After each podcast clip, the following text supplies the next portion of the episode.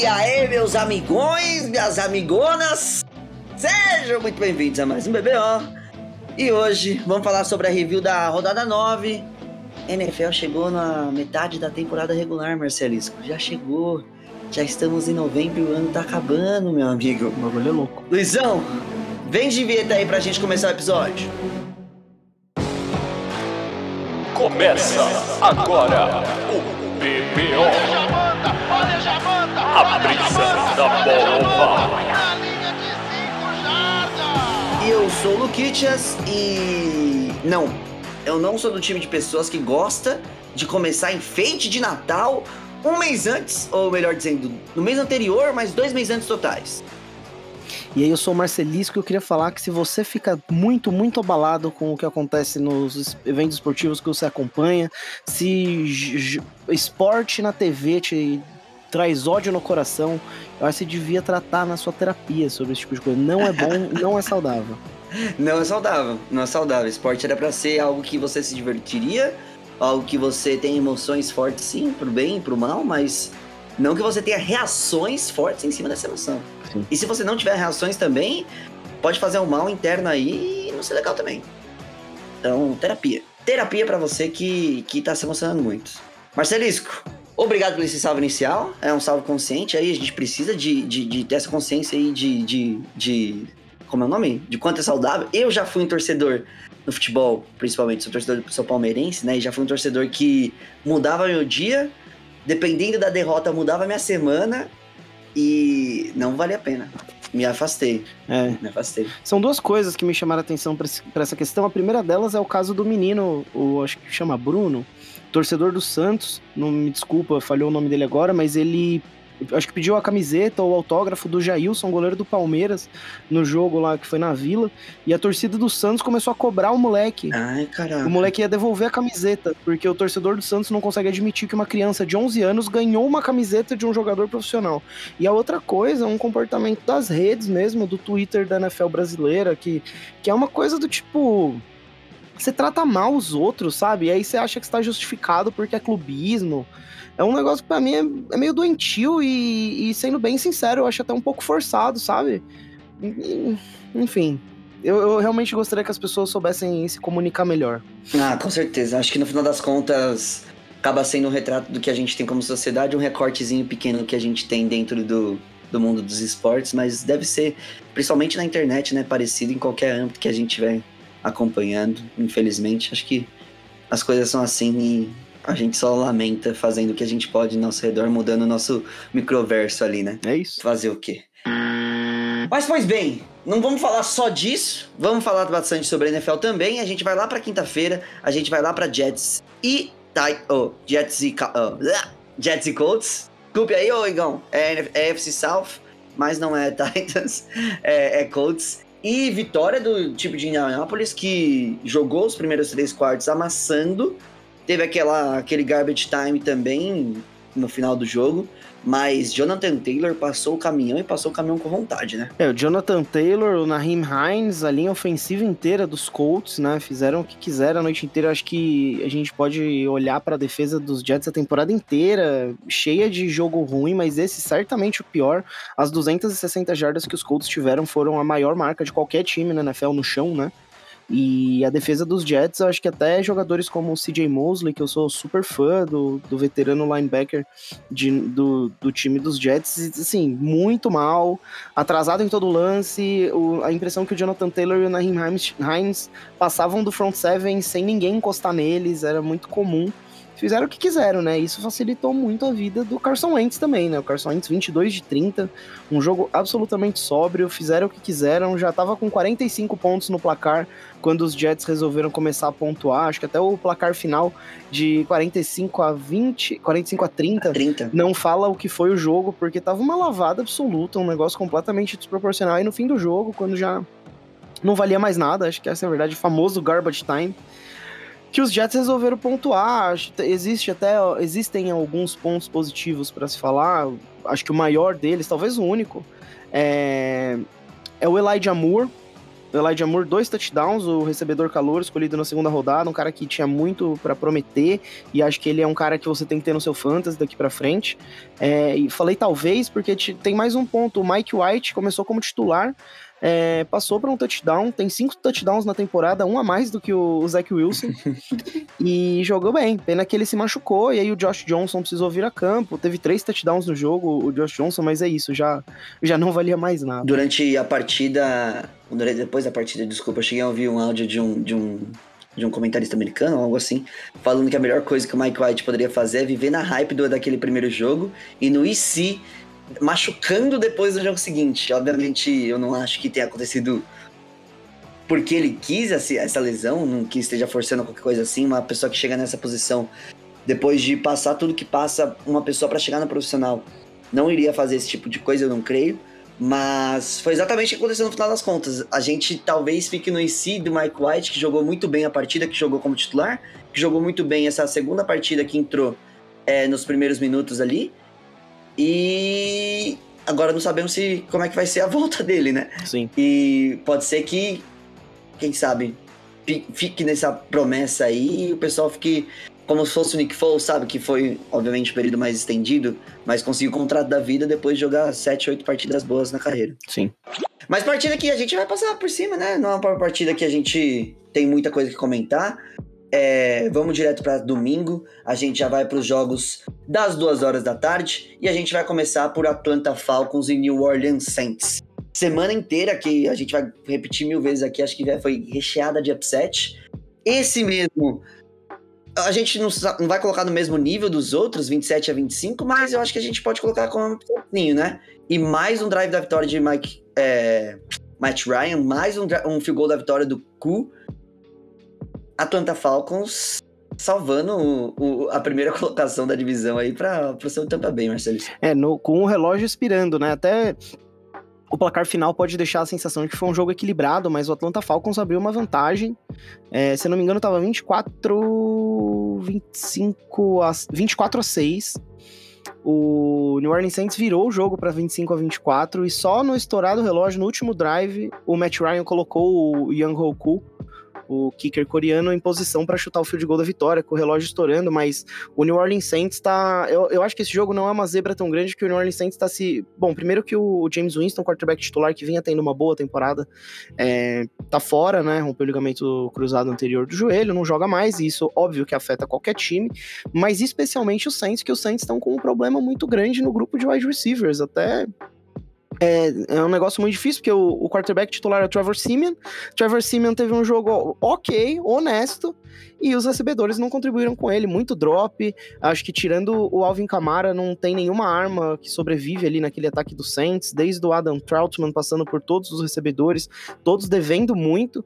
E se não fosse o Alvin Kamara, o time não ia ter, não ia ter muito com o que trabalhar. É, é claro que no fim do jogo, é, o New Orleans Saints conseguiu encostar e acho que muito mérito para a defesa, que é uma das melhores da NFL, se não for a melhor, para o Sean Payton, que é um dos melhores técnicos da NFL, se não for o melhor hoje. Mas no fim das contas, a incompetência que os Saints tiveram por três quartos no ataque é, cobrou. Então fica um gosto ruim porque eles chegaram a ficar na frente no fim do jogo, quase deu, é, se não, assim, teve muita contribuição de falta, principalmente do time dos Falcons, mas e, e se não fosse um passe longo do, do Matt Ryan pro Cordarrelle Patterson, comeback player of the of hell da temporada. mais de 100 jardas recebidas pro Cordero Patterson e muito por causa dessa recepção de mais de 60 jardas que colocou o time em posição de ganhar o jogo. Mas se não fosse isso, o Saints tinha ganhado. Então, mas é isso. Se você passa o jogo inteiro entregando a rapadura, só no final você aparece, é meio difícil reclamar. O gostinho é ruim, mas o resto do jogo te explica por que, que você saiu derrotado e não vencedor. Ah, não acho que isso atrapalhe, não atrapalha, atrapalha, mas que isso prejudica chances do New Orleans Saints de brigar por playoffs tanto assim. Eu acho que é um time que tem toda a chance do mundo de continuar se recuperando e brigar por playoffs. Tá 5-3, acho que é uma baita campanha, mas é uma derrota que dói, ainda mais para um adversário pior. Sim, jogando em casa. Com certeza. Matt Ryan, uma partida excelente. Acho que todas as vitórias dos Falcons, o Matt Ryan teve uma partida excelente. Dessa daí com rating de mais de 130. É, teve sim apoio do, jogo terrestre, mas pelo ar, né? O jogo terrestre pelo chão não, não fez muita coisa, a não ser ele mesmo que fez um touchdown correndo. É, o jogo Então, pode terrestre do é, o jogo terrestre dos Falcons contribuiu muito no sentido do, do play action. O Matt Uhum. Ryan errou um passe no play action. A maior parte do, do jogo, o grosso do que ele aprontou no jogo, acho que foi no play action. E terminou o jogo 23 de 30, quase 350 jardas, né? Matt Ryan, Matt Ryan é um ex-MVP e eu acho que é, ele é um pouco subestimado. Tem gente que acho que até critica ele ter ganhado o MVP. Eu acho Sim. que ele é um baita quarterback, um dos melhores da NFL e, e provou. Do outro lado, era uma das melhores defesas da NFL, vou sempre lembrar disso. Com certeza. E aí, só pra finalizar, a gente fe- finalizar esse jogo, eu gosto de falar do, do Young, Young Ho Koo, porque ele vem sendo desde o ano passado um dos melhores kickers da NFL, desde o ano retrasado, até se a gente colocar. Teve partida aí com três onside kicks é, recuperados, onside kicks que ele chutou, né? Essa partida, mais uma vez, perfeito. Tava com uma streak até a, a partida passada de não sei quantos field goals seguidos aí. E, que nem eu falei, acho que é a, a quarta vitória, ou terceira vitória do Atlanta Falcons é, no drive da vitória, fazendo drive da vitória, e todas com, com o Young Hoku chutando a bola final. É, saiu de, de, de Los Angeles xingado, né? Ou no caso de San Diego na época, e hoje em dia se tornando uma, uma- um kicker muito, muito sólido, que são um dos mais sólidos da NFL.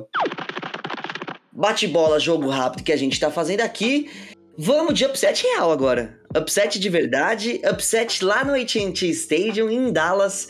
Denver chegou e quebrou todas as possibilidades, ou quebrou uma das possibilidades, que era manter esse time como regra moral. Depois de ganhar de um Dallas Cowboys que tinha uma derrota na temporada, acho que a gente não pode dizer mais a mesma coisa. É. 30 a 16, defesa chegou pra jogar e deixou o Dallas Cowboys com menos de 100 jardas aéreas até o finalzinho do terceiro período, ou se não me engano, quarto período, agora não me lembro. O que você achou dessa partida, cara? É, eu fiquei triste, né? Porque o Denver Broncos agora definitivamente não é a régua moral. Ganhou de um timaço. O Dallas é um time bom. O Dallas chegou nesse jogo anotando 40 pontos pro jogo, dos melhores ataques da NFL, dos ataques mais recheados de ótimos jogadores.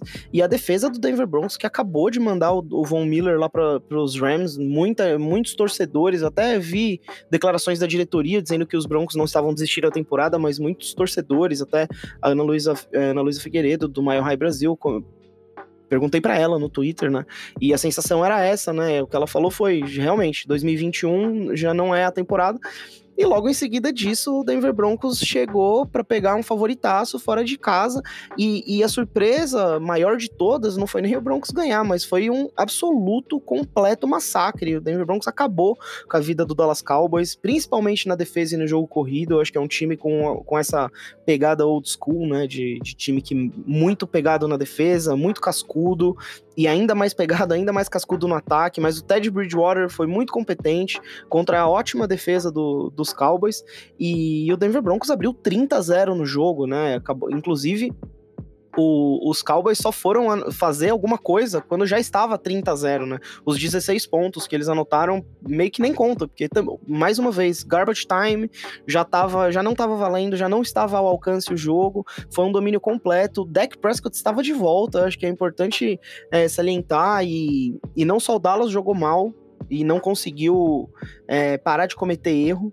Mas principalmente o Denver Broncos, muito, muita autoridade essa vitória. Acho que isso que chama atenção. Um time que entrou em campo a perder, não só ganhou, como convenceu do jeito que convenceu. E, e eu acho que no ataque eu queria destacar o Javonte Williams, calouro, que eu acho que ele ainda vai ter uma carreira muito boa na NFL. Tá tendo um bom ano de calor, dividindo carregada com Melvin Gordon, mas eu acho que já se estabelecendo como um, um dos principais jogadores desse time de Denver pro futuro. É, se Denver ganhando esse jogo atrapalha a posição no draft, pelo menos mostra que tem um time tem uma baita de uma base para as próximas temporadas e você ter linha ofensiva, defensiva e uma defesa como a do, do- dos Broncos, eu acho que é uma baita base. Se eles arranjarem um quarterback, eu acho que é um time que assusta demais. Com certeza, e não só para agora, como para o futuro, né, que a defesa, vários nomes jovens é, excelentes, o ataque com skill positions excelentes também. É, Cortland Sutton tá o que na sua terceira ou quarta temporada na NFL. O, o, outro Jerry Judy. Jerry Judy também, segunda temporada na NFL. A gente tem o Noah Fant, não tem nem quatro temporadas na NFL. Então, assim, é um time do Denver que, que pode ser bastante, como eu posso dizer, perigoso aí pro, pro, pro futuro, uma vez. Ou quando conseguir um quarterback, né? Aqui- não era à toa que aquela ameaça do Aaron Rodgers ir pra lá ia deixar o time um absurdo. Mas, no momento, mesmo que eles estejam pensando em draft position, tá 5-4. É, tipo, um jogo atrás, é, em número de vitórias, né? Dentro da AFC. Uhum. É Uma isso loucura, uma loucura. É muito Eles também não tiveram bye ainda, né? Mas, enfim. Não sei se- a cabeça deles tá, tá pensando em draft, mas que eles eu acho que deveriam, eu acho que deveriam sim também. Vamos seguir, vamos prosseguir, vamos de New, York- New England Patriots e Carolina Panthers. E rapaz, Carolina, mesmo depois de ter ganhado do, do Atlanta Falcons, né, no confronto de divisão semana passada, parece que continuou aquele, aquela sequencinha. Teve, foi só uma pausa, né, a sequência da semana passada, porque não apareceu com o ataque novamente. New England dominou, teve pick six do JC Jackson. E cara, o New England pode ameaçar o Buffalo Bills agora na, na, na, na AFC? Creio que não, né? Mas em número de vitórias tá lá, tipo o Denver Broncos. É, eu acho que a gente tem que olhar, a gente tem que olhar esse tipo de coisa em termos práticos, né? É, acho que é óbvio que o Buffalo Bills é um time superior, com melhores peças, mas tá um jogo só de diferença pro, pra esse time do New England Patriots que a gente tem que lembrar, é treinado pelo Bill Belichick e eles estão em qualquer disputa até não estarem mais, né? Então, no papel, o New England Patriots não tem chances, com muitas aspas, esse não tem chances, mas é um time que semana sim, semana sim, tá provando que tá aí pra brigar. É, eu, eu, se eu fosse torcedor dos Patriots, é óbvio que todo mundo gosta de ganhar, mas esse time dos Patriots parece muito mais divertido de torcer a favor do que aquele time do Tom Brady que simplesmente ganhava tudo, tava sempre no topo, porque é um time cascudo, um time chato, que incomoda e se impõe. Então, essa semana pegaram o Carolina Panthers, fizeram o, o Sam Darnold de gato sapato. Acho que o Sam Darnold é, desandou muito no resto da temporada. Eu tinha falado algumas semanas atrás como ele estava em destaque, estava jogando bem, e isso atraía é, planos de ação da das defesas adversárias, que iam montar plano de jogo específico contra ele, e ele ia ter que saber sair disso e reagir. E ele não tá sabendo, ele não completou nem metade dos passes nessa, nessa partida. Três interceptações, uma, delas retorna, uma delas retornada para touchdown muito feio. E do lado do ataque do- dos Patriots é isso. Você não precisa que o Mac Jones ganhe os jogos para você. Essa semana, principalmente, porque a defesa dos Panthers contra o passe é muito forte. Inclusive o Stephon Gilmore, mais uma interceptação desde que chegou em Carolina. Mas o- os Patriots souberam, os Patriots, e eu acho que eles sempre sabem, né? Usar o que o outro time dá para eles, né? E, e os Panthers não conseguiram parar o jogo corrido dos Patriots, que foi muito competente. Isso foi absolutamente sensacional, foi muito competente, principalmente o Ramondre Stevenson, o Calouro. E, e os Patriots fizeram o que quiseram, ganharam o jogo com autoridade. Acho que pouca gente esperava, principalmente porque era fora de casa. E isso coloca os Patriots ainda mais na briga pela divisão. Eu acho que essa que é a verdade, porque os Bills, a gente vai falar deles daqui a pouco, aprontaram contra talvez o pior time da NFL, que é o Jacksonville Jaguars. E agora eles estão só um joguinho de distância. Mais um time da FC 5-4 New England Patriots agora. New England Patriots pai chato, eu adorei esse, aquela analogia, Marcelo. É o pai chato. utilizando. Não te leva no shopping, não te leva para jogar videogame. E, cara, Mac Jones teve um joguinho 12-18, 139 jardas, TD, interceptação, menos de 100 de rating. É, teve até aquela jogada, não sei se você chegou a ver uma jogada polêmica que ele meio que. Meio não, foi uma jogada Lógico. dirty Acho que foi, é o papo da, da semana. nesse, né? nesse contexto é. Mas quem ganhou o jogo foi jogo terrestre somado com defesa, né? Mais uma Sim. vez. É até Mas legal explicar. O Brian Burns sacou o Mac Jones, forçou um fumble, e na, no, no- o que veio depois foi o Mac Jones no chão segurando o pé do Brian Burns e depois com, a- e com as duas pernas passando, meio que dando uma tesoura no outro pé do, do Brian Burns para derrubar ele no chão. E é óbvio que foi uma jogada suja, feia, desleal, não tem espaço no jogo, mas preguiça do pessoal querendo crucificar o torcedor dos Patriots, crucificar o Ah, Mac é. Jones. Eu acho que eu não sei de histórico dele fazer isso sempre ou com frequência. É, para mim é a primeira vez e ele falou que achava que era porque o cara tava com a bola. Eu não tenho porque não acreditar. Quem não quiser acreditar, não acredite, mas eu já te falei, a gente tava falando isso aqui antes de começar. Eu, eu, eu tenho muita preguiça de, de conspiração, sabe? Então eu preciso de um pouquinho mais de evidência, assim. Então, é feio, eu acho que ele tem que ser punido, multado. Eu não acho que ele tem que ser suspenso. Principalmente porque eu acho que a explicação dele é bem honesta. É, eu não sei se honesta, mas razoável, me pareceu plausível. Então, me poupem com esse papo de. É, como é que você consegue torcer pra esse cara? Você torce pra esse cara porque é o cara que tem. É, é literalmente como o cara não, que né? tem. Você vai mandar o quê? Uma carta pra gerência do New England Patriots falando: New England Patriots, os meus colegas moralistas do Twitter não estão aceitando o quarterback é, eticamente, moralmente condenável que jogou na última semana. Vocês podem, por favor, colocar um reserva e diminuir as chances que você tem de. Bom, eu não sei o que, que as pessoas esperam, sabe? É um negócio muito. É outra coisa que deviam tratar na terapia, assim, você ficar querendo diminuir o torcedor adversário por causa de algo que aconteceu dentro do campo. Tipo, Tipo cara. a questão do Tom Brady pro Tampa Bay, É, né, pra você. Eu vou parar de torcer pro meu time, eu torci pro meu time antes do cara chegar. Eu vou parar de torcer pro meu time que contratou o Antônio Brown. Tipo, não vou. Eu lamento o Antônio Brown, acho um escroto. Eu lamento a sociedade inteira que é misógina, mas eu ainda participo dela. Acho que a gente tem que mudar cobrando, né? Eu nunca vou parar de cobrar. A gente nunca pode parar de falar as coisas ruins, mas assim, o Mac Jones jamais. Eu acho que ele nem merece estar numa conversa com esses outros caras, entendeu? O que ele fez é feio, mas eu acho que a gente. Ver, Se é. a gente simplesmente punir absurdamente esses caras desse jeito pra uma situação, eu não sei, eu não sei que caminho que você quer chegar. Eu, eu, enfim, eu sou completamente contra o direito penal. Acho que ele tá sendo feito errado. Assim como, não sei se chegou a ver, Marcelo, no Nikola Jokic é, no jogo contra o Miami Heat, que deu Sim, um- que foi o outro papo da semana. Outro né? papo, a mesma coisa, no sentido que assim, o jogador foi a cabeça quente, fez errado, merece a punição pelaquilo, mas só que não ao- como se fosse um reincidente, é, sair da liga, não, não, é, o, não é o definidor moral para o que ele é e tudo mais. Sim. E assim, Não mesmo foi- que seja, inclusive, a minha visão dessa história, assim, feio o que o Jokic fez é muito feio. Mas se ele tivesse feito em algum outro jogador, eu ia achar bem pior. Mas o Markif Morris e o Marcus Morris são dois escrotos, são dois caras muito escroto. Eu vou achar ruim que apanhou? Vou achar nenhuma. É desleal, é desleal, é falta, é falta, tem Do que ser punido, tem que ser punido. Mas eu vou ficar lamentando que aí o Miami Heat queria pegar o Jokic no corredor. Ah, Me poupe, me poupe. O Markif Morris já fez coisa mil vezes pior. É um puta de um babaca. Aí vai ficar com um moralisminho. É, como é que você faz isso? Bate nos caras pelas costas. O Markif Morris é um puta cara mau caráter, tá ligado? Enfim. Hipocrisia. Hipocrisia. Hipocrisia Olha só aí. trava debate, né? não é o ponto. Mas assim, Marcelo, eu, Marcelisco, eu achei graça que o Markif Morris apanhou. É contra a regra? É contra a regra, mas eu quero que ele se foda. Então é isso. Ai, Se, se o. Mac Jones tivesse segurado o tornozelo de um cara como o Antonio Brown, por exemplo, eu, eu, eu acho que ia ter muita gente que ia ter uma reação parecida, assim. Tá errado, machuca, não é legal colocar um, um outro profissional da mesma carreira que a sua em perigo de saúde e tudo mais. Mas o cara puto escroto, que nunca pediu desculpa por ser escroto, sabe? Então. Eu- acho que as pessoas deviam enfiar o moralismo no cu. Então, aí, ó, você, moralista que tá ouvindo a gente, enfia o moralismo no cu, seja feliz. Longe daqui. Longe daqui. Ai, caralho.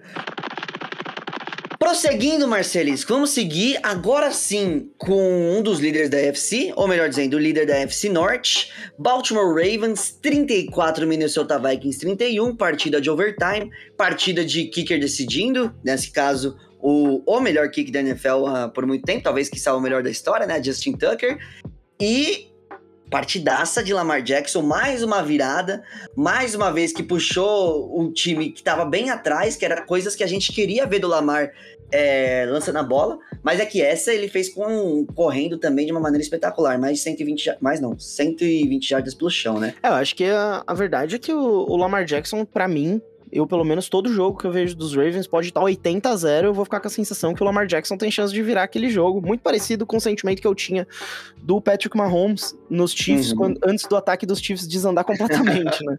É, o Lamar Jackson é isso, é um cara eletrizante, muito prolífico. A qualquer momento pode tirar uma jogada da cartola e eu acho que ele tá tendo apoio de um, um grupo de recebedores cada vez melhorado, mais de 100 jardas para o Hollywood Brown, nove recepções no jogo. Eu acho importantíssimo um cara como ele se estabelecer como um, como um recebedor número um. Mark Andrews jogou bem, Rashad Bateman apareceu. Então eu acho que assim, o Lamar Jackson ele lidera um ataque que na hora do vamos ver, ele vira o jogo para cima de um time que não é ruim do Minnesota Vikings. E o Minnesota Vikings começou o jogo muito bem, abriu uma baita vantagem, é, principalmente com o Kirk Cousins fazendo muitas das coisas que o pessoal gosta de falar que ele não faz, mas aproveitando passes longos, conduzindo um ataque é, equilibrado, Dalvin Cook com corrida longa, é, sabendo usar Justin Jefferson, mas, mas o salzinho, o tempero, o molho que o Lamar Jackson tem, o Kirk Cousins não tem nem nos sonhos mais loucos dele. E eu acho que no fim das contas foi essa a diferença. É óbvio que a defesa dos Vikings tem que ser cobrada, é óbvio que Mike Zimmer deve ser o mais cobrado de todos, mas eu acho que existe sim um negócio de você ter um quarterback que ganha o jogo para você. É, é, é, um negócio que eu via muito cobrarem do Tony Romo, por exemplo. Tony Romo eu achava que jogava muito bem, eu amo Tony Romo, sempre jogava muito bem e, e, era muito atrapalhado pelo resto do elenco, mas muitas vezes ele acabava não ganhando alguns jogos e que, que outros quarterbacks talvez ganhassem, né? E eu acho que o Kirk Cousins tá, tá, meio que se estabelecendo nessa zona de conforto aí do quarterback, que é bom pra caralho, mas não bom o suficiente. E o Lamar Jackson, ele é bom o suficiente para qualquer coisa. Acho que é essa sensação que tô ficando. para mim, o Lamar Jackson hoje, é, junto com o Kyler Murray, mas eu acho que cada vez mais ele vai assumindo a posição de MVP da temporada, talvez o Tom Brady, mas eu acho que o Lamar Jackson, porque já tá na terceira virada contra um time bom, eu acho que a gente tem que começar a respeitar o Lamar Jackson como candidato a MVP dessa temporada. Sim. Ah, eu acho que Candidato com certeza é. Eu só acho um tanto quanto, como posso dizer, estranho o quanto que a gente acaba valorizando vitórias é, que são de, de virada dessa forma, em detrimento a vitórias que o time passou o caminhão, mesmo contra times bons também. Sim. É, por colocar no momento clutch, acho que é uma coisa assim, né? E se o, o time não tem tanta vitória de virada na, na, na, na, na temporada, mas tem o mesmo número de vitórias, quer dizer que o time foi bem durante a partida toda. Que muitas vezes é um começo devagar do Lamar, alguma coisa desse tipo, e que ele tem força para remar contra a maré ali naquele momento, e principalmente aí sim, lançando a bola, que é o que a gente pedia, que era quando precisava forçar o Lamar a muito ponto, pouco tempo, é. que aí a gente achava preocupante. E ele tá fazendo isso, como você falou. Sim. Trouxe o time de volta, empatou o jogo e na prorrogação ele ainda teve um passe interceptado na prorrogação. Para uhum. mim, muito mais mérito do Anthony Barr do que cagada do Lamar Jackson. É claro que toda interceptação, se puder evitar, melhor. Mas ele ainda passou por cima disso para conseguir liderar o time para um drive de field goal do Justin Tucker e o Justin Tucker bota ele no alcance que acabou, né? Então... É, é, eu tava vendo uma foto da transmissão onde ele tava, tipo, sei lá, seis jardas depois do meio de campo a, a o, o range dele para ele conseguir chutar a bola. É. Um absurdo crack, Justin Tucker. Crack, crack, crack. Pra mim, é um dos próximos kickers a entrar no Hall da Fama. Acho que é essa aqui. Sim. Já sim. tem esse status para mim. Com certeza. Eu também, falando de outro post, né? Não falando sobre a mesma posição, mas falando sobre o Devin Hester, Rick. Um beijo, Rick. É, tava escrito se ele seria Hall of Famer ou não, aí tava lá. Se é o melhor da história a, na sua posição, é first ballot na hora. E para mim, Justin Tucker cada vez mais colocando nesse, nesse, nessa categoria. Apesar de não ter sido o cara que decidiu títulos, né? Mas obviamente não depende só dele. Mas do que, de, do, do que era detrimento das suas competências, Justin Tucker, melhor que eu vi jogar fácil, fácil, fácil. Bora prosseguir, Marcelo. É, eu vou deixar para falar sobre esse comentário que eu ia fazer agora em outra partida, porque ele é da NFL como geral.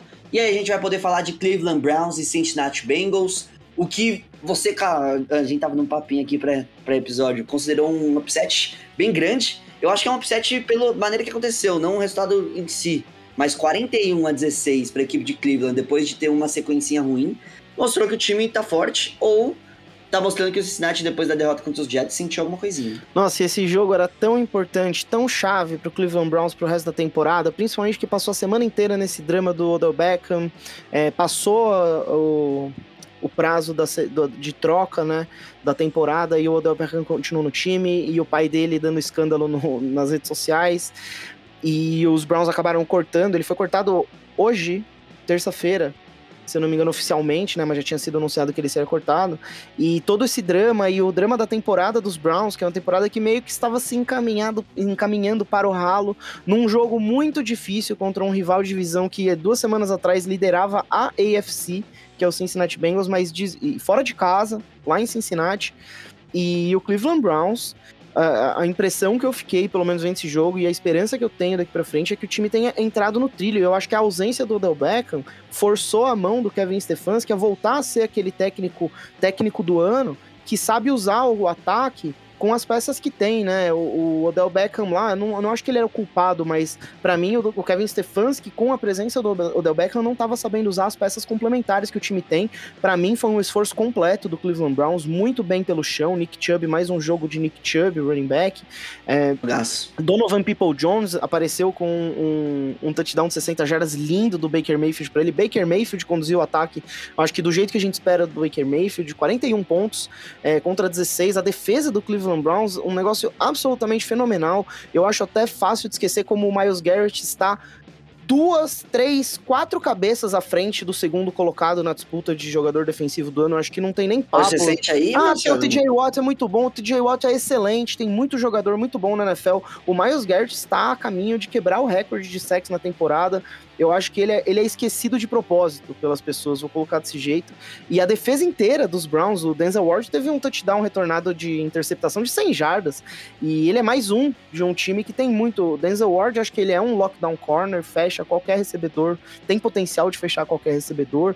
É, Greg Nilsson jogando muito, até o AJ Green dos Browns jogando bem. Acho que é uma defesa inteira. O esforço coletivo dos Browns deu gosto de ver, precisava muito, o time estava completamente acuado, com as costas na parede. E eu acho que espero que seja uma reconstrução da temporada para o Cleveland Browns, que é uma temporada que estava indo muito mal. E acho que agora com a saída do Odell Beckham e, e, e esse jogo que encoraja muito. E do lado do. As coisas melhores do lado do Cincinnati Bengals. Até outro dia tava 5-2, liderando a conferência inteira, perdeu dois jogos seguidos e liga o sinal de alerta, né? Com certeza. Com certeza, porque foram dois jogos que. Não, não a, a partir do momento que eles colocou na posição de líder da conferência, não esperávamos que ele perdesse, principalmente o da semana retrasada, né? Mas o, dessa, o da semana passada, desculpa. Mas o dessa semana também não era algo que a gente esperava. Não esperava na maneira que foi. Acho que para mim o que dói mais nesse sentido é a maneira que foi. Sim, um, um, negócio que eu acho que os times emergentes, né, os times que costumam ser ruins e aí tem temporadas que dão um pico e tudo mais, é, não, não, eu acho que eles não conseguem organizar essa questão de ter o alvo nas costas, né, de ser o time a ser batido. O Cincinnati Bengals como um time surgindo, se recuperando, estava indo maravilhosamente bem a partir do momento que começou a liderar a conferência, virou alvo. E assim, o jogo da semana passada acho que foi mais incidental. Mas essa semana eu acho que era um pouco mais. Era, era obrigação, ainda mais vindo de uma derrota horrível como foi a última para os Jets acho que era obrigação do Cincinnati Bengals entrar em campo e, e executar. O, vou te falar, o, um time do Bill Belichick com metade da qualidade dos jogadores do Cincinnati Bengals não aprontaria um vexame desse, e eu acho que o Cincinnati Bengals tem que ver esse jogo como um vexame, apesar de ter qualidade do lado do Cleveland Browns, porque o, o Cincinnati Bengals estava se posicionando para ser um time com pretensões sérias na temporada, e no desempenho das duas últimas semanas, eu acho que é um time que tem que se preocupar de ir ou não para os playoffs. Olha aí. Caraca, frase forte, hein, Marcelis? Gostei. Obrigado. Gostei, frase forte. Espero é... que eu esteja errado. Só... Eu gosto muito desse time do Cincinnati Bengals. Eu acho que eles têm chance de virar, mas as duas últimas semanas deixaram um gostinho uhum. bem amargo, né? Deixaram mesmo. Vou deixar para discordar sobre o jogador defensivo do ano, Marcelo, lá no jogo do, do, do, do, do Diticujo, mas só queria deixar essa aí antes da gente passar do jogo que ficamos numa discordância aqui nesse determinado momento, hein, Marcelisco? Passando de partida, e aí sim jogando 5 mil reais fictícios no lixo. é, Jacksonville Jaguars e Buffalo Bills.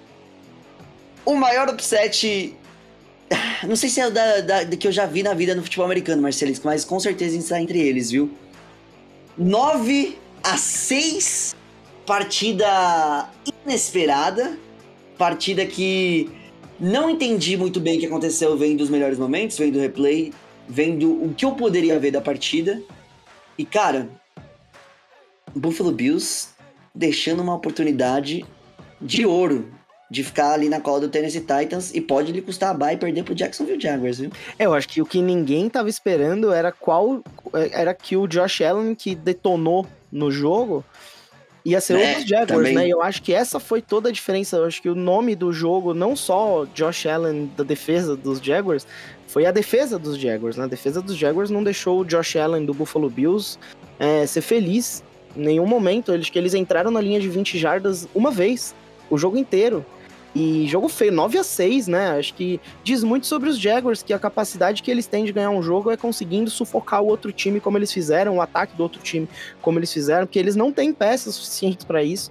Mas um bom plano de jogo, um, uma ótima execução. Eu acho que nenhum plano de jogo sobrevive a um soco na cara, né? Acho que essa é a verdade. E a defesa do, principalmente a linha defensiva dos Jaguars, é, deram soco na cara atrás de soco na cara do, do Josh Allen e do, do ataque dos Bills e impediu o time dos Bills de, de evoluir, né? De, de conseguir avançar no, no ataque. E assim, um choque para todo mundo, né? Os Bills estavam correndo bem. O Josh Allen teve algumas más performances na temporada, mas vinha de boas sequências.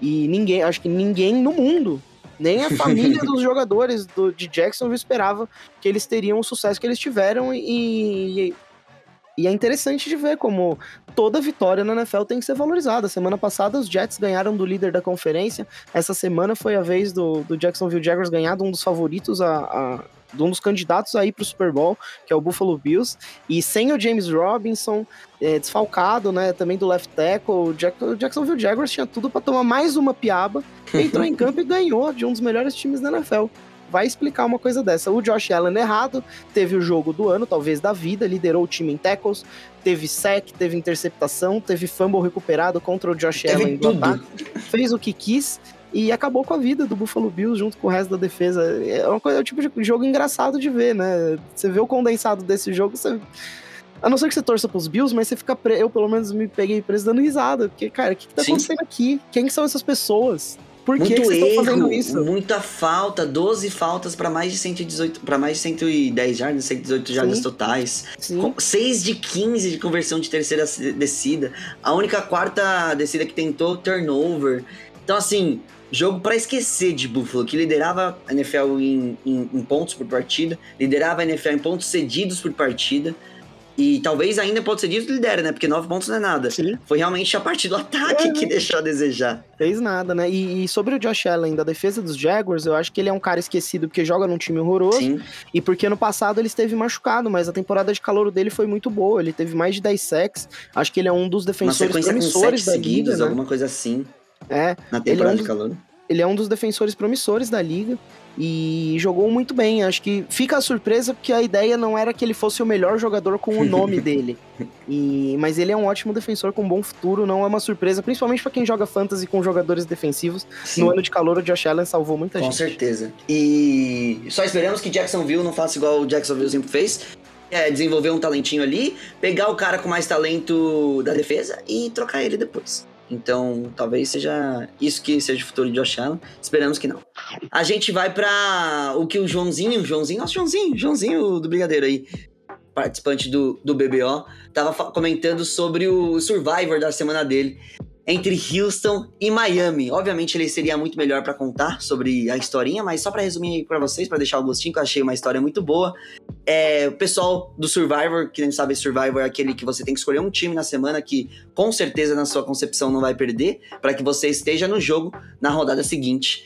É, continuando, e a última pessoa a não errar o time vencedor da rodada ganha, sei lá, se você tá apostando, o que você tá fazendo, ganha o jogo, ganha, ganha a brincadeira. Mas enfim, ele joga esse tipo de, esse tipo de, de competição e eles todos inventaram de votar no jogo entre Miami e Houston, quem iria ganhar, quem iria perder. Jogo dos dois dos piores times da NFL nessa temporada. E uma das pessoas não quis participar. E essa uma das pessoas apostou exatamente no Buffalo Bills em cima do Jacksonville Jaguars e se fudeu.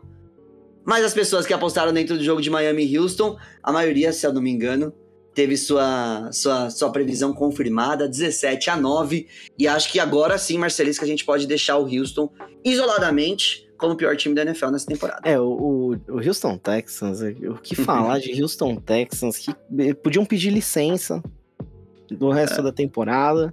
E acho que os torcedores iam entender, ninguém quer ver esse time jogar, nem, ninguém, nem os adversários. Acho que os adversários querem ver esse time jogar para poder é, ganhar ritmo, né? Fazer touchdown, ganhar estatística. Mas o Tyrod Taylor voltou, né? Davis Mills estava jogando, o Tyrod Taylor assumiu de volta o lugar, estava lesionado. Mas esse time precisa de muito mais que Tyrod Taylor, né? Tyrod Taylor é um cara conhecido pela mediocridade, não, não tô falando mediocridade no sentido ruim, ele é um cara médio, é isso que ele é.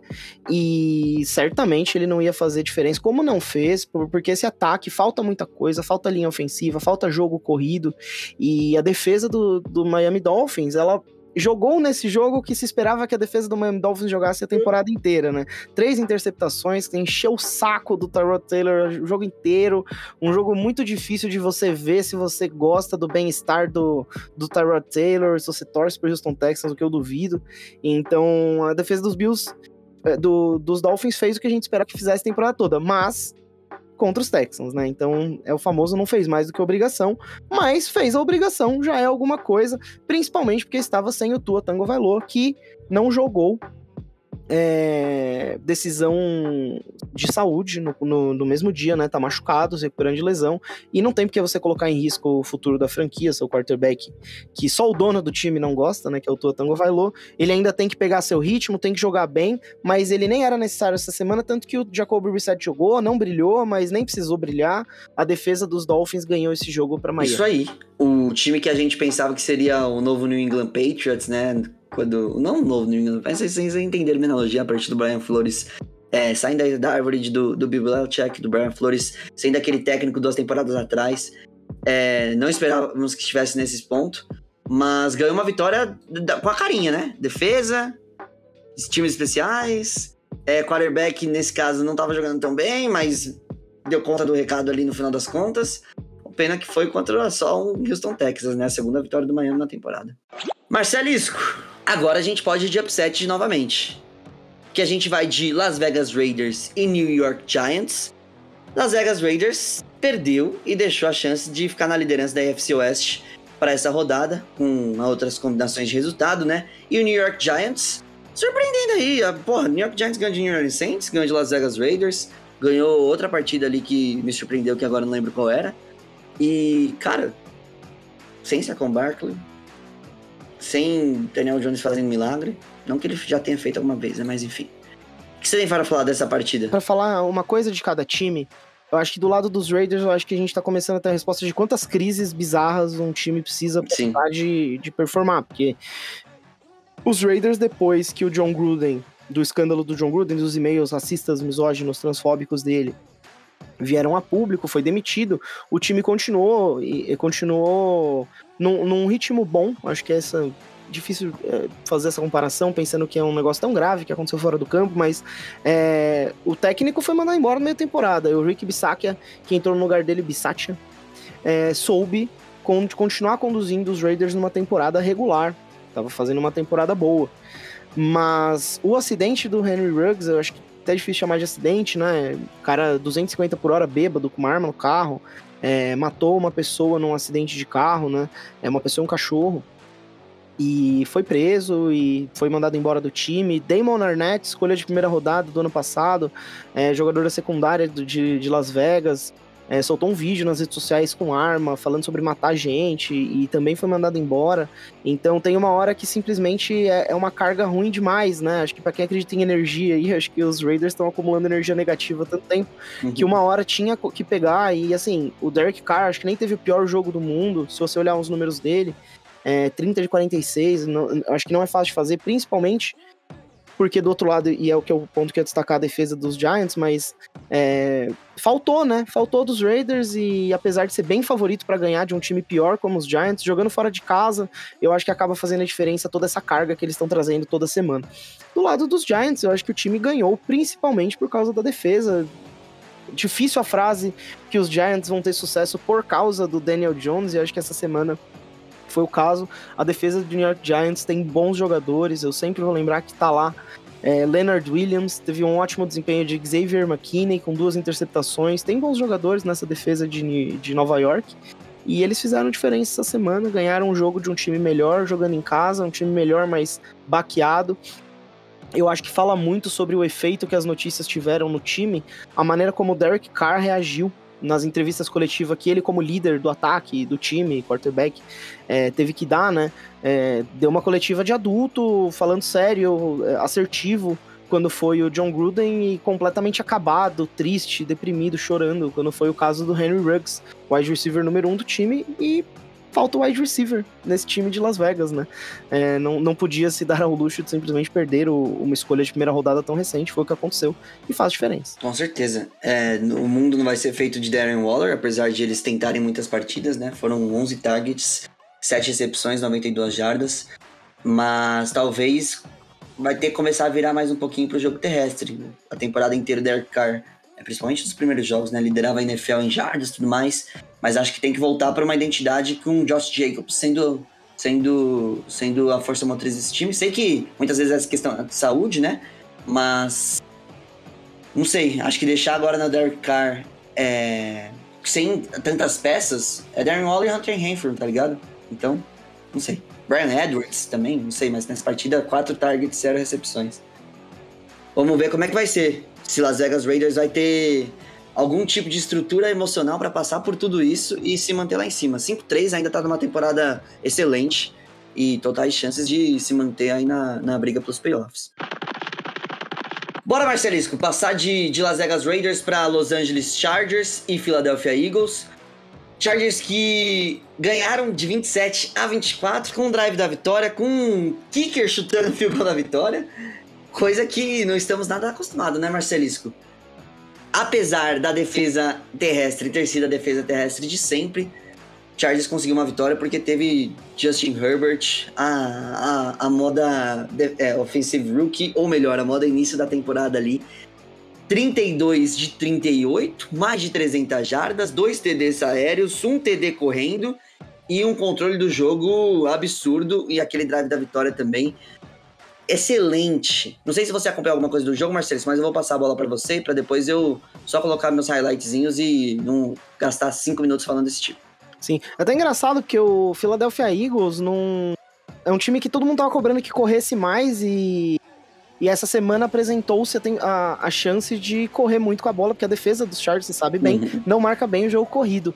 E é um contraste de estilos, né? Porque eu acho que o ataque aéreo do, do Los Angeles Chargers deve ser um dos melhores da NFL. para mim, um dos mais legais de se assistir, se não for o mais legal de assistir da NFL. Muitos dos meus jogadores favoritos, eu acho que a dupla de recebedores são dois caras que eu amo, que é o Mike Williams e o Keenan Allen. O Justin Herbert, para mim, continua sendo um candidato ao MVP.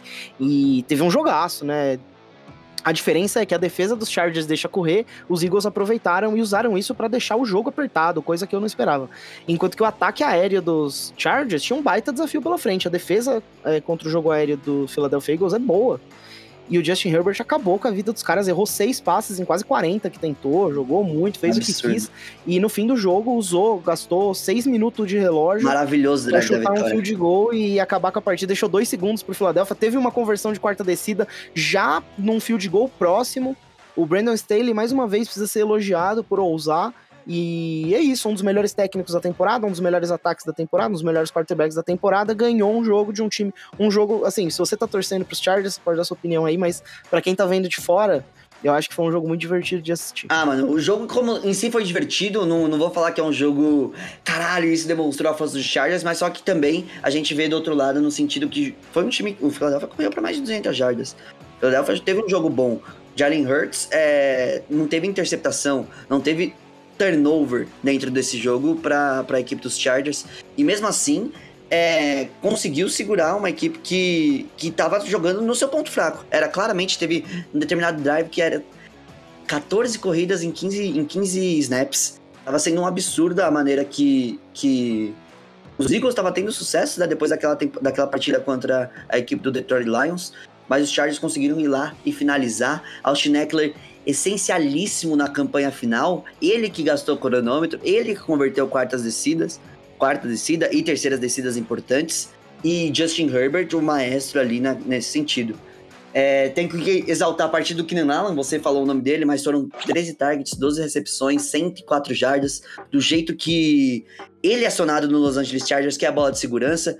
É, é um dos poucos jogadores da história que tem é, temporada para mais de 100 recepções com menos de mil jardas, mas é porque as recepções, as recepções dele sempre são aquelas de conversão de terceira descida, de clutch, e foi exatamente isso que aconteceu nessa partida. O Mike Williams teve uma, recebeu uma bomba, né? Uma uma, uma jogada de profundidade, mas só aí um pouquinho menos acionado do que eu queria, foram apenas cinco targets. Eu quero ver ele na forma que ele estava jogando no começo do ano, mas acho que é um balanço, né? O Los Angeles Chargers teve uma partida muito boa no ataque e não tem muito que, que, que reclamar disso. Eu só queria exaltar, Marcelo, isso de novo, que nem você mencionou. O Analytics os Chargers tiveram quatro tentativas para quarta descida, sendo que só duas converteram, mas só que foi essencial para que os Chargers ganhassem, que eles convertessem principalmente no drive da vitória e gastassem mais o tempo, mesmo que, que não fosse um, um, uma conversão que resultasse na, na chegada deles em, em zona de full goal. O, o tempo era um fator decisivo enorme, que a gente viu como foi na partida contra o New England na semana passada, e o time de especialistas, né? Andrew Roberts retornando muito bem, faz a total diferença a posição de campo, que Chargers tinha a pior posição de campo média da NFL antes de ele chegar e agora as coisas estão mudando. E o Hopkins, apesar de ter perdido um extra point, que faz com que o time tenha ido para muitas conversões de segunda de dois pontos, né? E convertido a maioria deles antes dele chegar, ele. O time teve confiança de, de colocar a bola no, no pé dele, né? Se fosse contra os Browns, por exemplo, que era a mesma coisa, não teria chutado esse field goal e fez o touchdown lá com a Schneckler, que a gente sabe que jogaram ele para dentro do, do da end zone. Mas agora o time ficando mais completo. É aquela partida que você falou, Marcelo, que às vezes a gente ganha é, sem encantar em todos os pontos, sem passar por cima de um adversário que teria a capacidade de passar por cima, mas que fez a lição de casa ou melhor, foi lá na Filadélfia fazer lição e conseguiu a vitória.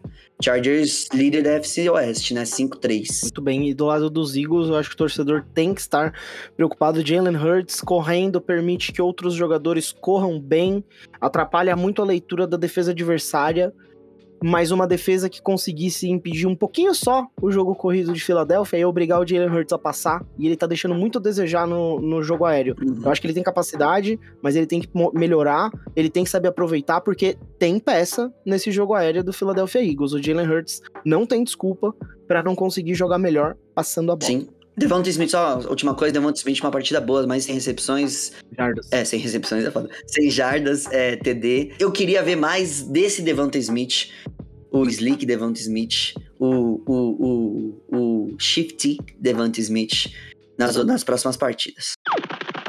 Prosseguir, já falamos muito sobre essa partida, vamos continuar. Vamos com Green Bay Packers e Kansas City Chiefs. E se você me falasse que na, na semana 9 dessa temporada, antes da temporada começar, o Kansas City Chiefs iria ganhar de 13 a 7 do Green Bay Packers, no mínimo eu ia achar que seria um jogo na neve, onde Patrick Mahomes e Aaron Rodgers não jogassem e as defesas fizessem alguma coisa maravilhosa. Um não jogou, mas o outro só apareceu no, no clutch, a gente pode dizer assim. 13 a 17 e assim disfuncionar o ataque dos Chiefs e vai. Não sei, não sei o que acontece. Eu não consigo explicar, Marcelisco. Não consigo. É, a gente, aprende, a gente aprendeu a, a ver um Kansas City Chiefs que, que anota muito ponto, um ataque explosivo, um Patrick Mahomes que explora muito o jogo aéreo, principalmente nos passes longos, e o que a gente. Só que a gente aprendeu também nessa temporada a se acostumar com um ataque do Kansas City Chiefs que simplesmente não produz, né? Acho que a defesa do Green Bay Packers merece muito mérito, melhorou muito durante a temporada, mais um jogo muito bom do Green Bay Packers, não deixou o Patrick Mahomes produzir 13 pontos para o Kansas City Chiefs, é, é, um negócio difícil até de entender. Se não fosse o Jordan Love conduzindo o ataque do, do Green Bay Packers, os Packers tinham ganhado sem dúvida alguma, inclusive é óbvio que a carreira do Jordan Love não acabou, tem muito espaço pela frente, ele nunca teve uma temporada como titular treinando, é, o backup não recebe tantos snaps, é, com o time titular, inclusive dá para notar facilmente a falta de química que ele tem com os recebedores, principalmente com o Davante Adams, é, mas eu até comentei isso antes do jogo e reforço, melhor tipo de jogo pro Jordan Love estrear na vida era contra essa defesa horrorosa do Kansas City Chiefs. A defesa do Kansas City Chiefs é muito fraca, é muito ruim. Deixa muito a desejar. Tem um dos piores, tem o pior titular da NFL de todas as posições, que é o Daniel Sorensen. É, é assim, é difícil de entender, né? Se você tá, tem esperança que o Jordan Love tome o lugar do Aaron Rodgers, esse não é o jogo para você assistir. Com certeza não. 14 targets em cima de Davante Adams e só 6 recepções, menos de 50 jardas. é algo que. Mas eu também coloco até um pouquinho de responsabilidade do LaFleur, né? Mas não sei. É, e acho que assim, o Jordan Love não jogou bem. Inclusive, o jogo foi muito feio. Acho no fim do jogo eu me arrependi amargamente de ter ficado assistindo. E o Jordan Love não jogou bem. Muitos dos passes, dos inúmeros alvos pro Davante Adams eram impossíveis de serem recebidos Mas é, é, assim, se você tem um quarterback calouro, com tão pouca experiência, tão pouco tempo de treino, como é o caso do Jordan Love, você precisa de um jogo corrido que apoia o cara, você precisa de uma defesa competente. Acho que a defesa não tem o que reclamar, você não pode cometer os erros que o time cometeu nos special teams. É um field goal errado, um field goal bloqueado, um punch que, cara, a, que cena ridícula. O, o cara que ia receber, acho que a Mary Rogers, o calouro, recebedor ele deu o sinal de clear e o Malik Taylor foi empurrado para trás, a bola relou no pé dele, assim, claramente relou no pé dele e deu um, uma posse de bola muito fácil para o Kansas City Chiefs, que até foi só um field goal, mas num jogo que foi 13 a 7, um field goal faz muita diferença, né? Então assim, o resto do time inteiro não apoiou o Jordan Love. O Jordan Love não apoiou a si mesmo e para mim, se o Aaron Rodgers tivesse jogado esse jogo, tinha sido uns 30 pontos pro Green Bay Sim, Packers. Concordo com você, concordo com você. Obviamente é, é mudar é, mais ou menos o contrário que aconteceu com Justin Fields e. de, se, de, considerando as devidas propor, proporções de estilo de jogo, Justin Fields e, e Andy Dalton, você vai mudar o playbook para adaptar melhor ao seu jogador. Nesse caso foi um foi do nada, né? Porque o Aaron Rodgers até sábado passado era esperado que continuasse normal, não tinha lesão, não tinha porra nenhuma. Mas só que o Jordan Love é um jogador que tem a sua a sua a sua felicidade na alegria nas pernas, que também tem que correr mais com a bola. É difícil adaptar um playbook dessa maneira em tão pouco tempo, mas Matt LaFleur ele não é dado como um dos melhores técnicos da NFL, uma das melhores mentes ofensivas à toa. Então a gente sempre espera muita coisa de gente que tem muito a entregar. E eu achei que, que faltou um pouquinho de, de mais desenvoltura. Acho que pareceu o mesmo playbook que ele utiliza, sem tanta bomba, né? Sem tanta. esperar a magia do quarterback jogando com o braço. Mas só que foi, foi muito conservador. Isso que eu quis dizer. Foi muito conservador. Acho que poderia ter sido um playbook um pouquinho diferente para essa partida. Não sei se vai fazer tanta falta na FC Norte. Com certeza vai fazer bastante falta pra disputa de, de, de bye pra equipe do Green Bay Packers. Mas esse é o resultado, né? Semana que vem vamos ver se o Aaron Rodgers volta e as coisas voltam ao normal. Passando de partida, Marcelisco, vamos de Arizona Cardinals e São Francisco 49ers. Aí sim, o, o reverso, né? Um time que tava sem seu quarterback titular, um time que tava sem seu principal jogador. Não, não hoje em dia mais, mas seu principal recebedor. E um time que arranjou uma nova maneira de jogar durante essa temporada que a gente não esperava. E que tá com uma defesa que vem fazendo a vida dos seus adversários. Difícil. 31 a 17, Arizona Cardinals de São Francisco 49ers. Coach McCoy é, levando a vitória. E, cara, confiantíssimo com o Arizona Cardinals para essa temporada. É, o, o que o Arizona Cardinals fez essa semana, eu acho que é uma das, das coisas que mais devia assustar os adversários da liga inteira. Mesmo que antes eles estivessem invictos até a primeira derrota da temporada semana passada para os Packers, que não é nenhuma vergonha.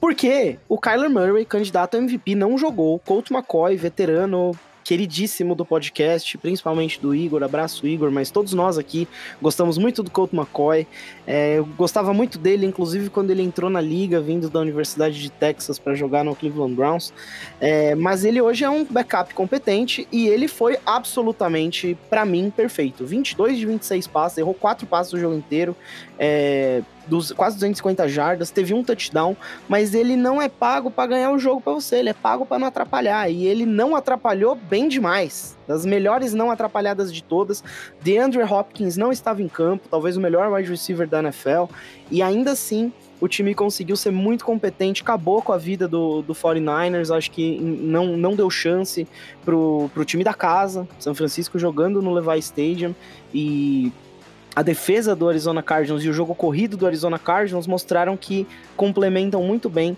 um quarterback é, candidato a MVP, um dos melhores recebedores da liga, e é um time que assusta muito. Eu acho que hoje eu vejo esse time na final de conferência, no mínimo. Eu ia estranhar muito não ver o Arizona Cardinals chegando, não chegando na final de conferência. O Chandler Jones virou o líder de sacks da franquia, lembrando que ele teve pelo menos quatro anos de carreira lá em New England e chegou depois de velho em Arizona, já é o líder de sacks da, da franquia. É, Marcus Golden, três, três sacks na, na partida. É, acabaram com a vida do Jimmy Garoppolo. Acho que assim, é, é um jogo que assusta, assusta os adversários da conferência, da divisão. É um confronto, é, é um, uma rivalidade de divisão, da divisão mais difícil da NFL. E o Arizona Cardinals foi lá desfalcado dos seus principais jogadores e ganhou com autoridade, fez o que quis. E o San Francisco 49ers, eu acho que tem que se preocupar tem que se preocupar muito. Não conseguir segurar esse ataque, é, não acho que é uma vergonha, mas eu acho que devia ter conseguido, porque tem peças na defesa, é, tinha que ter capacidade de brigar, principalmente com a temporada em jogo. O time vem muito mal, caiu para 3-5 com essa derrota, temporada cada vez mais acabada, principalmente na divisão que joga, só, contra time, só com times bons. E Jimmy Garoppolo não é a solução, mas ele não é o único problema. E aí, um abraço para James Conner, o running back que chegou meio que ninguém tava dando muita bola para ele, para ser reserva. Chase Edmonds machucou cedo no jogo e o James Conner, que vem anotando touchdown aparentemente toda semana, essa semana anotou dois touchdowns no chão, quase 100 jardas corridas e mais um touchdown longo recebido, é, fazendo valer. Espero que ele seja bem pago a temporada que vem, porque ele tá fazendo por merecer. Eu não pagaria, porque não se paga o running back por sucesso passado, mas ele está se posicionando como um running back que merece muito respeito, tá jogando muito bem, é uma peça importante desse ataque de Arizona. Tinha saído do pior ataque terrestre dos, do, da temporada passada, dos Steelers, né? E jogando pelo Arizona Cardinals com o Chase Edmonds, havia feito uma dupla, uma química que a gente, que nem você mencionou, não esperava. Tinham mencionado como na primeira rodada lá, mantenha-se longe do ataque terrestre do Arizona Cardinals, tal, tal, tal. E hoje em dia mantenha-se muito próximo, porque os dois estavam fazendo estrago. O Eno Benjamin, que pegou algumas carregadas, fez estrago também, 39 jardas, TD. E, cara, era o que eu mencionei do Jordan Love na partida passada. Jordan Love não, do LaFleur na partida passada. Eu vi do Cliff Kingsbury nessa rodada. O Colt McCoy, uma partida clean, linda, não precisou forçar nada. Teve todo o auxílio do jogo terrestre, sim, mas só que também teve trick play com Christian Kirk. Os seus alvos não foram os alvos de sempre, não foram 14 targets para cima do, sei lá, do. Tava sem AJ Green também, né, no final das contas, até esqueci de mencionar, mas não foram uma bola forçada em cima da bola de segurança, dividiu, conseguiu deixar com que todos os recebedores participassem. Christian Kirk teve seis recepções em seis targets, 91 jardas, e ainda teve esse passe aí de 33. Então, assim, Arizona Cardinals ganhando os dois lados da bola, Isaiah Simmons jogando muito, e a linha defensiva, ou front seven, a gente pode dizer melhor assim, também assustando com Marcus Golden, que nem se mencionou, Chandler Jones, até Jordan Phillips teve, teve, teve sec essa partida. Vamos ver o que, que vai ser. Eu, eu, eu, gostaria de ver hoje em dia Arizona Cardinals e LA Rams na final da conferência. Hoje em dia, os meus dois times favoritos, apesar do que a gente vai falar agora, né? Mas eu gostaria gente... de ver, eu gostaria de ver o Tampa Bay na final de conferência, é, mas eu né? sei, hoje eu sei que eu vou ver o Arizona Cardinals. Aí talvez seja o Tampa Bay, mas assim, se tem um time que eu não quero pegar de todos da NFL inteira, é o Arizona Cardinals. Arizona Cardinals. Não é, é acho que a gente pode colocar, a gente vai falar muito do Buffalo Bills, né? Mas hoje em dia, depois do, do que aconteceu essa última semana, Arizona Cardinals isoladamente o melhor time da NFL. Certamente. Traga-me Buffalo Bills, não me traga Arizona Cardinals. Falando isso, mas logo menos o Tampa Bay pega o Buffalo Bills e eu vou me arrepender do que eu falei, ok. Pode ser, pode ser. E pega o Arizona Cardinals em algum momento? Não, né, Marcelo? Não. Talvez nos playoffs. Partida de Sunday Night. A gente vai falar, o Marcelo, sobre o que eu queria cunhar aqui com você é, talvez o mais novo pai chato, o, a gente pode dizer o irmão mais velho, mas não o irmão mais velho no, no sentido normal que a gente utiliza quando a gente quer dizer com que seja o valentão ou qualquer coisa assim, mas irmão mais velho no sentido do, do cara responsável, assim como você falou do New England Patriots, porque Tennessee Titans sem Derek Henry venceu mais uma partida importantíssima, mais uma partida contra um dos melhores times da NFL, 28 a 16, num prime time, e sem o ataque jogar bem, porque a defesa que vence. É uma loucura. A defesa que venceu essa partida pro Tennessee. Nem sei como colocar em palavras o que esse front seven tá jogando e o quanto que a secundária não está jogando, e mesmo assim as coisas estão rodando ali. E que deram um jeito ali do ataque produzir minimamente para conseguir vencer uma excelente equipe de Los Angeles. Que talvez tenha sido salto alto, não sei. Mas que o que conta é a vitória no final das contas. Que venceu o Buffalo Bills, que venceu o Los Angeles Rams, que venceu o Baltimore Ravens e que venceu. Quem mais? Não, agora não me lembro as vitórias do Tennessee, mas só que só foram times excelentes. Eu acho que nenhum time da NFL nessa temporada tem uma sequência de vitórias de tanta autoridade quanto o Tennessee Titans, talvez o Arizona Cardinals, que joga numa divisão complicada como a, a NFC Oeste, mas o Tennessee Titans como você bem falou, ganhou dos Rams essa semana, semana passada dos Colts, os dois jogos fora de casa. Antes disso, ganhou do Kansas City Chiefs, uma vitória que hoje em dia até vale um pouquinho menos, que a gente tá vendo a bagunça que tá rolando em Kansas, em Kansas City, né? Que é no Missouri. E antes disso, o Buffalo Bills. E antes disso, Jacksonville Jaguars, que ganhou de Buffalo Bills, quer dizer. Mas brincadeiras à parte, é isso. Esses quatro jogos seguidos que o, o Tennessee Titans ganhou, e essa semana ainda pega o, o, o, cascudíssimo, brabíssimo time do New Orleans Saints, apesar de ser em casa. O Tennessee Titans, essa semana, primeira semana sem Derrick Henry, é, respondeu muito bem as dúvidas que a gente ficou. E respondeu com a defesa, porque o ataque Acho que até era esperado não conseguir jogar tão bem, ser tão prolífico, tão produtivo contra a excelentíssima defesa dos Los Angeles Rams, como foi o caso. A defesa dos Rams jogou bem, mas a defesa dos Titans jogou ainda melhor, sufocou completamente a vida do, Matt, do Matthew Stafford. É, jogadores como Harold Landry, Jeffrey Simmons, Denico Autry, Kevin Byard. Kevin Byard, mais uma interceptação, dessa vez retornada para tá touchdown. Tá jogando muito. É, é, até nem gosto de pensar que ele é subestimado, porque já, já tem anos que o Kevin Byard é um dos principais safeties da NFL. Mas para mim, um jogador que, por esse jogo ter sido no horário nobre e ter sido tão dominante, é, é eu não eu até nem lembro agora a estatística, mas eu acho que ele é o segundo jogador, o segundo jogador de linha defensiva é, do interior da linha defensiva a anotar três sacks em uma metade de partida, que é o Jeffrey Simmons. Acho que é um cara facilmente esquecido, porque joga no Tennessee, porque joga no interior da linha defensiva, mas é um dos melhores jogadores da posição, não é de hoje. Jogou muito, foi para mim a alma dessa defesa, que foi o destaque. Aliás, o front seven do o front seven do Tennessee Titans jogou muito e eu acho que vai precisar jogar muito daqui para frente.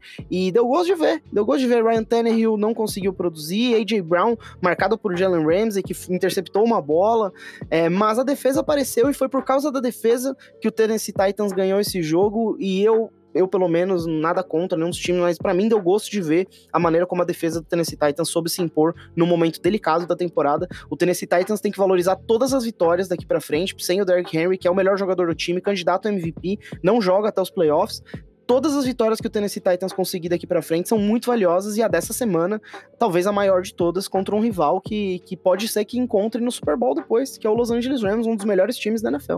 Sim, acho que Tennessee Titans, eu não esperava nem um pouco que estivesse nessa posição nesse determinado momento da temporada.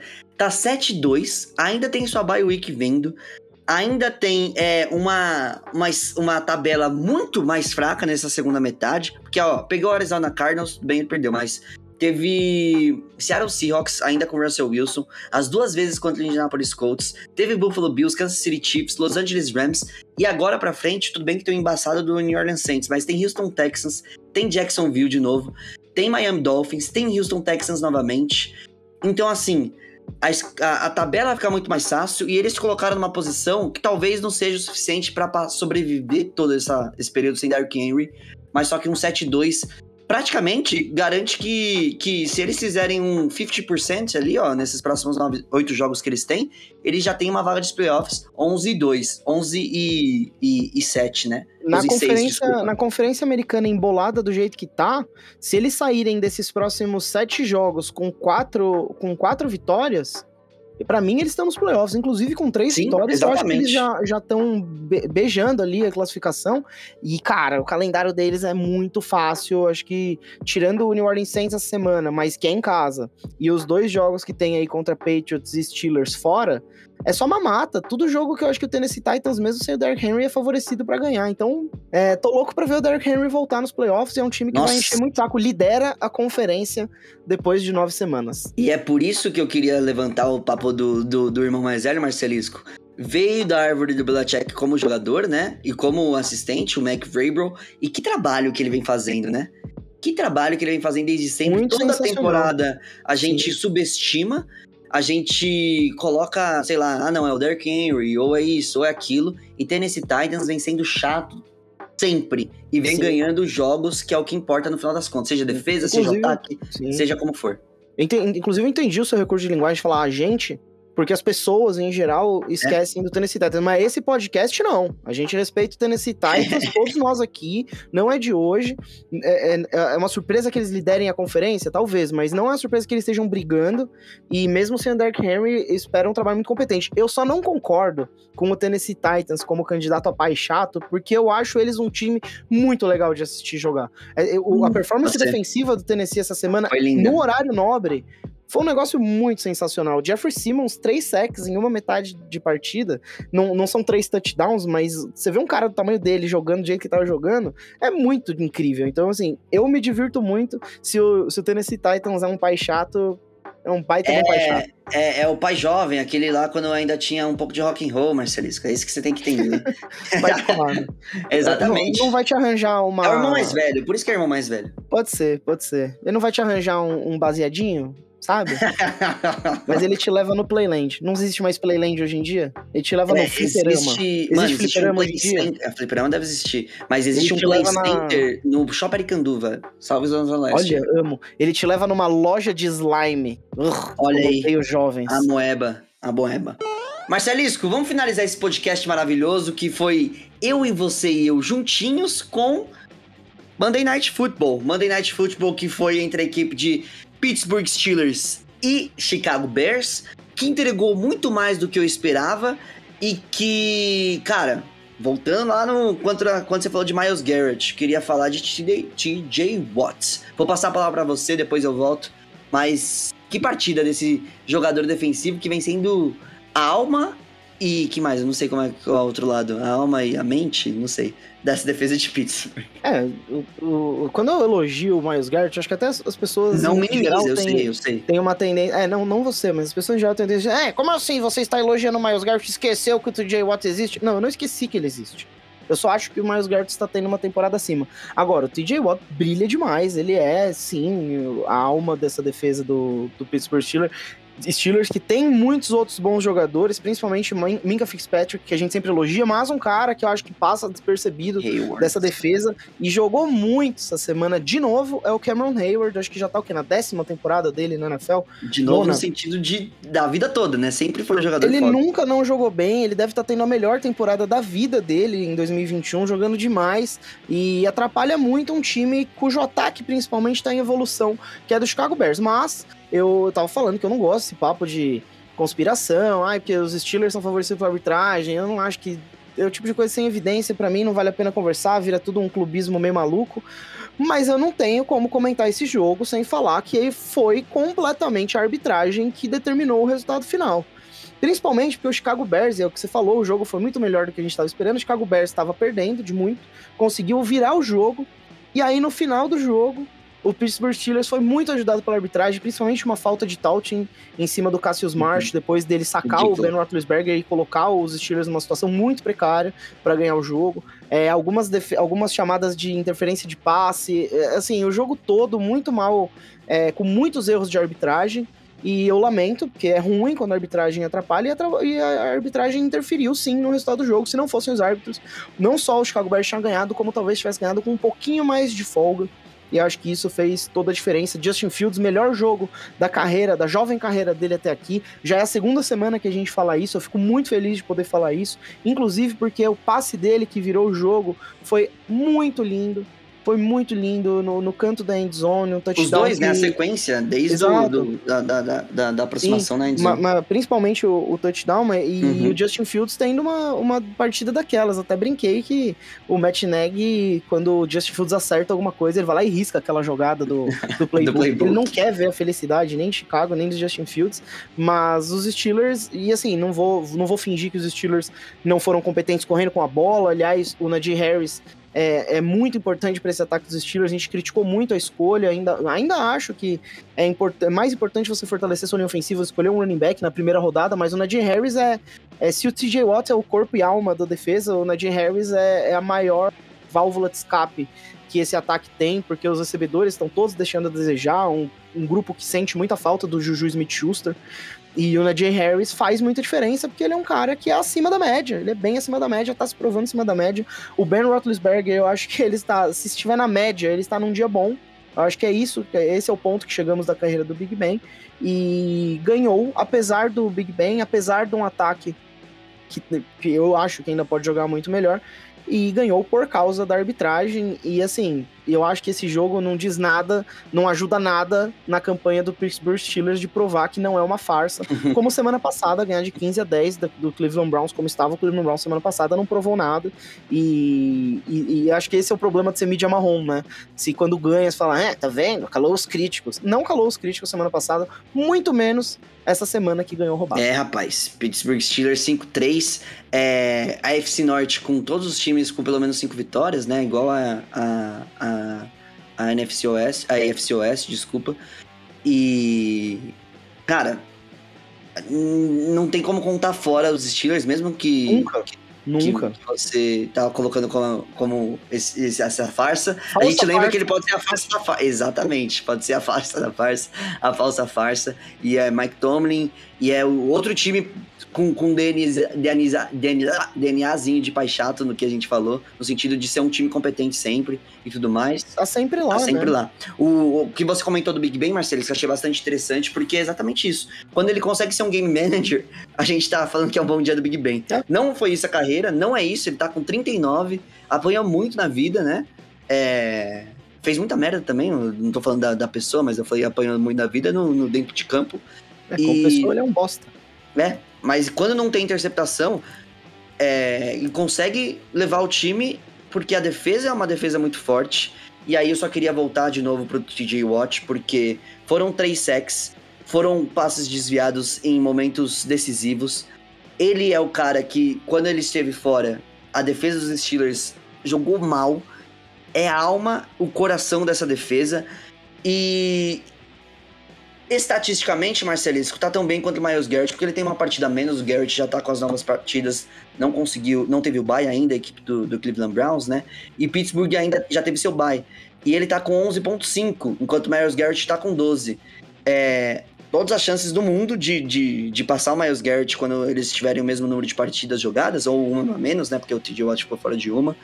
E ele tem mais tackles, ele tem quase tanto tackle for loss quanto, ele tem menos QB hits, são 18 contra 23 do Miles Garrett, mas eu acho que pra mim é a diferença que ele faz pra sua defesa dentro de campo. São três fumbles forçados, é, dois fumbles recover, e a defesa do Pittsburgh Steelers quando o TJ Watt tá é completamente diferente. E acho que nessa temporada, com Aaron Donald tendo uma temporada apenas muito boa, não, não sei da temporada de Aaron Donald, ainda não, né? Porque ainda tem o resto da temporada. Mas não tem na temporada dos últimas três que o Aaron Donald teve. Que não é fácil, né? Que não é fácil. Não, imagina. Ele ainda é o melhor interior. Ele ainda é um candidato a. Ainda temos metade da temporada pra rolar ainda. Mas eu acho que hoje em dia tá a conversa nesses dois. E talvez o Matt Judon também tá jogando pra caralho. Talvez Harris Land, sei lá. Marquis Golden. Como os melhores pass rushers da, da NFL no momento. Mas, do outro lado, só exaltar outro jogador defensivo que ganhou a partida de fantasy pra mim, Rokan Smith. É, sensacional pela equipe do Chicago Bears. Foram seis tackles, seis assistências, teve é, é, sec e mais uma partida super completa, sabe? É, é impressionante quanto que esse jogador faz a diferença no interior da linha da, da defesa do, do Chicago Bears. E impressionante quanto o Chicago Bears consegue produzir linebackers, tanto quanto os Steelers, né? Mas tava falando do, do Rokan nessa partida. Sensacional, sensacional, que apesar da derrota, teve um partidão. Enquanto isso, na sala de justiça. Marcelis, chegamos ao fim. Tá doido sim? Conhece essa, essa música? Não. É, Darlene do Cruz. Chegamos ao fim. Normalmente eu falo sobre relacionamento, mas aqui eu tô puxando pra falar sobre BBO. A gente teve um episodinho mais enxuto, episodinho, um episodinho mais papum, jogo rápido, mas eu e você, você e eu, que nem eu disse. E aí a gente já chega pro recado final pra gente finalizar. Tem um recado final preparado aí, Marcelisco? Ou vai ser de bate-pronto, jogo rápido, seta pra direita? Não, tem que dar seta para todos os lados, né? É verdade, Inclusive, né? O lado o meu recado vai ser o seguinte: sempre que você precisar escolher um lado para você ir, vá para a esquerda, que é o lado correto. Não é questão de opinião. Existe certo e errado. O certo é ir para a esquerda. Excelente, Marcelis. Eu tava vendo. eu Tava vendo. Conversando com um amigo meu, ele tava falando, mano, eu era de esquerda. E hoje em dia, depois de estudar bastante, eu sou de extrema esquerda. É, eu acho que é o único caminho que a gente tem, né? Saiu uma notícia hoje que os bilionários todos aumentaram uma quantidade absolutamente Durante exorbitante durante a pandemia. Eu acho. É triste, eu entendo que as pessoas acreditem que liberalismo é o caminho, que capitalismo está correto. Essas pessoas estão sendo enganadas, porque elas estão erradas. É isso. Mas assim, o problema é a gente criar um mundo onde é uma vergonha admitir que está errado, né? Então as pessoas não admitem. E aí a gente tá enfiando o mundo no cu, tá ficando tudo uma bosta, e os caras estão achando lindo pagar daqui a pouco 10 conto na gasolina, esse tipo de merda, enquanto uns trouxas. E achando que vão empreender no, sei lá, no Uber e vão virar o novo Elon Musk. Vocês não vão. Vocês não vão. O mundo não foi feito para vocês vencerem. O mundo só vai ser feito para vocês vencerem quando for de esquerda. É, o que você mencionou aí, Marcelo, acho que foi a primeira, nesses últimos anos, aí, a primeira vez que passaram de 100 bi. No Brasil, a gente chegou com que o, o primeiro por cento tenha mais do que 50% do valor total de poder aquisitivo do, do Brasil. E esse é papo de, de época de colônia, esse é papo de época de, sei lá, feudalismo, sabe? E a gente tá isso. É bem parecido, né? A estrutura toda que tá montada, que permite que esse tipo de absurdo que você citou aconteça, foi uma estrutura inteira. Nada acontece. Nada acontece absolutamente do nada. É uma construção histórica, né? É materialismo histórico. A gente chegou aqui por um caminho, por alguns acontecimentos. A história mundial está, ela caminha de uma determinada maneira e a gente precisa analisar o que aconteceu. É, enfim, acho que o recado final é esse: leiam Marx, mas leiam com o coração aberto, com respeito. Entendam o que está sendo falado lá e depois tentem melhorar a vida das pessoas ao seu redor. Boa, Marcelisco. E mesmo se não ler, tente melhorar a vida das pessoas ao seu redor também da maneira que você puder.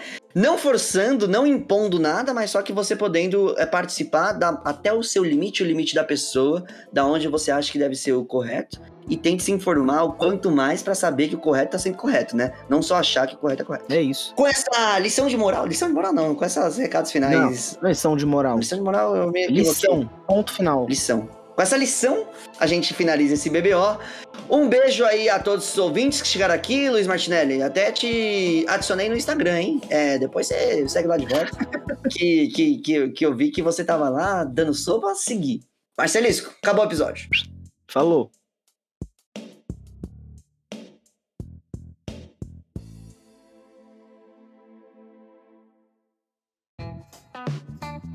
Este podcast foi editado por Luiz Gonzalez.